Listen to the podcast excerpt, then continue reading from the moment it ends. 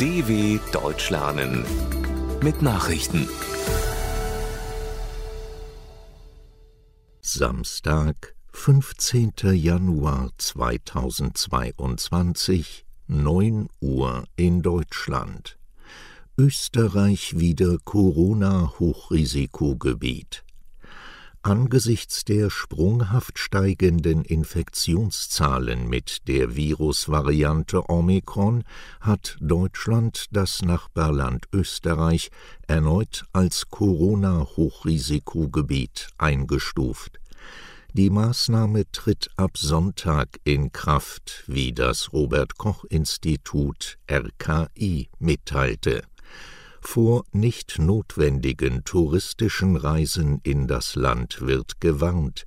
Dies dürfte insbesondere den Wintertourismus hart treffen.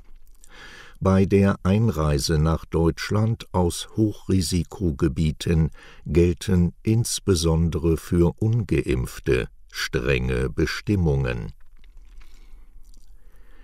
Niederlande beenden strengen Corona-Lockdown. Unter starkem Druck der Unternehmen beenden die Niederlande nach fast vier Wochen den strengen Corona-Lockdown. Geschäfte, Fitnessstudios, Friseure und Universitäten dürfen von diesem Samstag an wieder öffnen, wie Ministerpräsident Mark Rutte vor Journalisten in Den Haag ankündigte. Bars, Restaurants, Cafés und kulturelle Einrichtungen bleiben jedoch weiterhin geschlossen, mindestens bis zum 25. Januar. Gastwirte und der Kultursektor sind empört. Rütte sprach dagegen von einem großartigen Moment für die Niederländer. Die strengen Regelungen waren am 19. Dezember in Kraft getreten.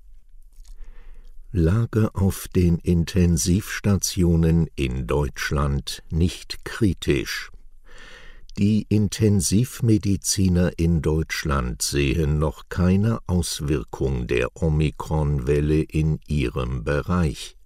Derzeit könne man auf den Intensivstationen die Omikronwelle noch nicht ausmachen, sagte der Präsident der Deutschen Interdisziplinären Vereinigung für Intensiv- und Notfallmedizin, Gernot Marx, dem Redaktionsnetzwerk Deutschland.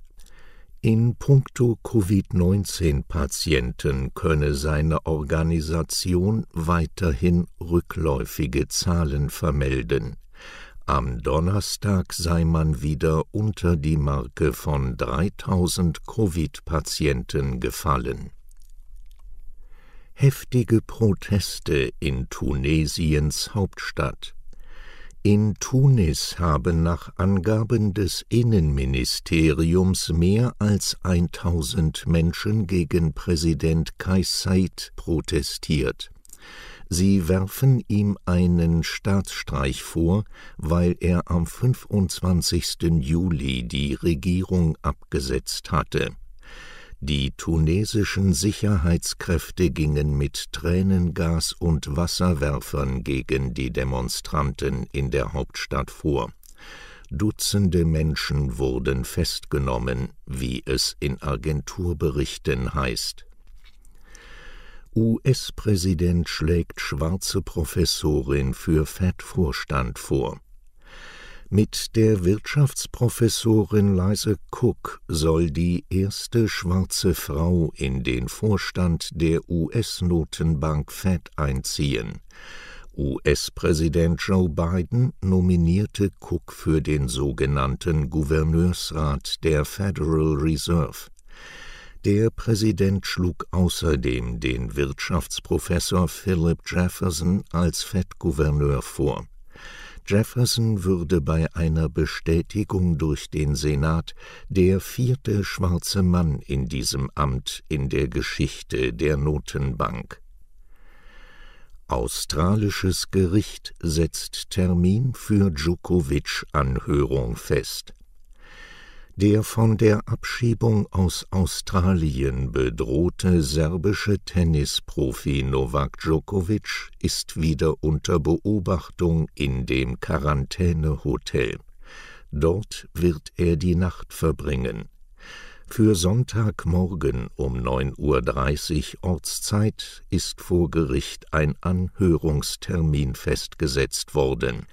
Das Bundesgericht soll Klarheit schaffen, ob der Weltranglisten Erste und Titelverteidiger doch noch an den am Montag beginnenden Australian Open in Melbourne teilnehmen darf.